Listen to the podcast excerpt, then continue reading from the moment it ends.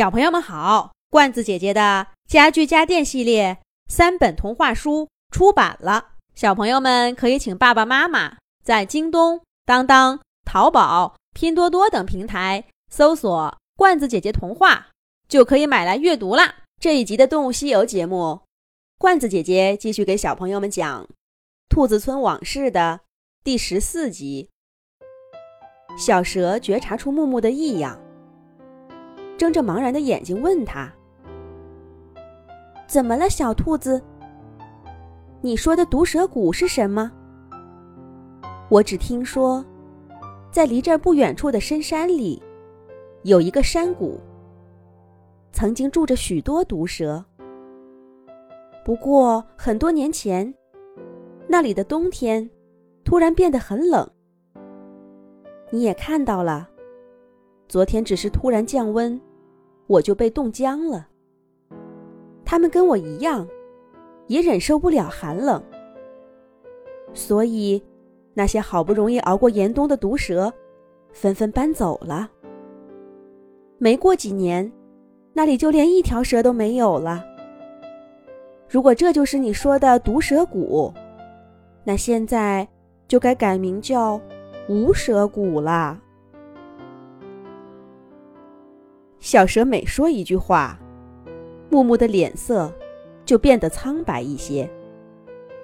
等小蛇都说完，木木呆呆的喃喃自语道：“不可能，他们怎么会都搬走呢？这不可能。灰兔子们每年都去毒蛇谷，历尽艰险取回胡萝卜种子，怎么会没有毒蛇呢？”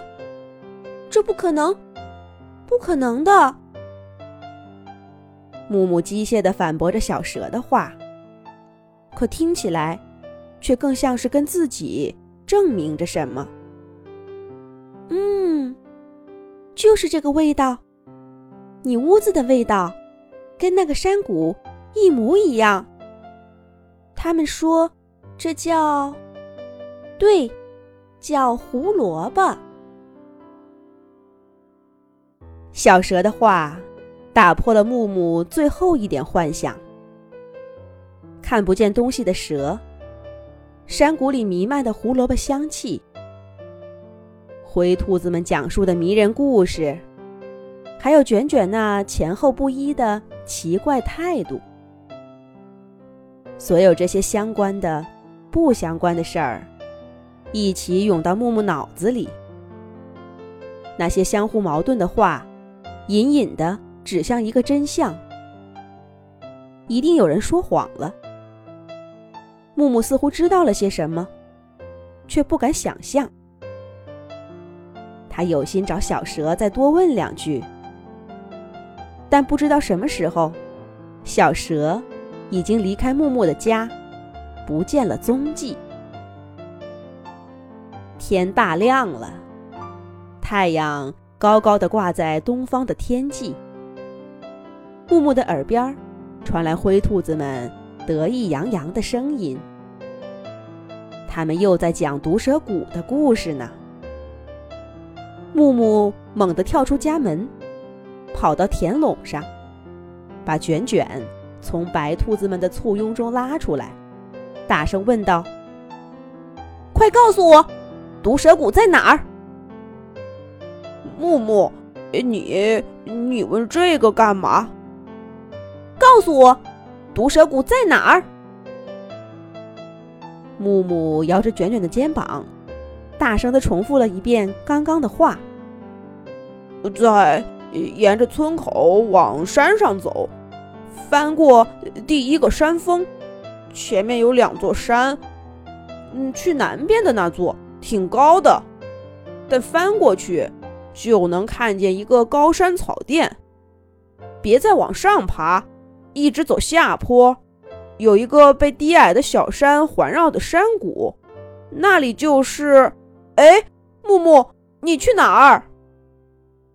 没等卷卷把话说完，木木就一把推开他，向村口跑去。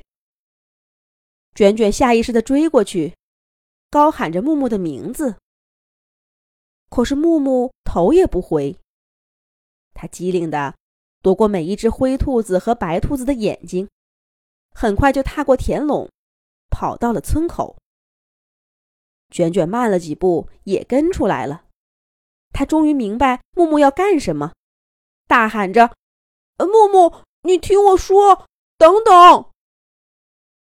木木扭回头，恶狠狠地看了一眼卷卷，就继续往前跑。这时候，田垄边上一位灰兔勇士发现了异样，一边往这里追，一边高喊着：“是谁？是谁要离开兔子村？快回来！”卷卷怕木木暴露踪迹，再找麻烦，故意跳得高高的，大声回应道：“是我，我是卷卷。”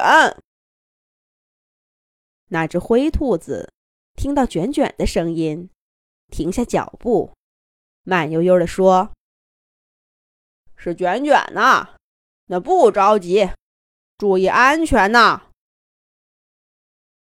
卷卷心不在焉的答应了一声，再一看，他的眼前早就没有了木木的踪迹。木木去哪儿了呢？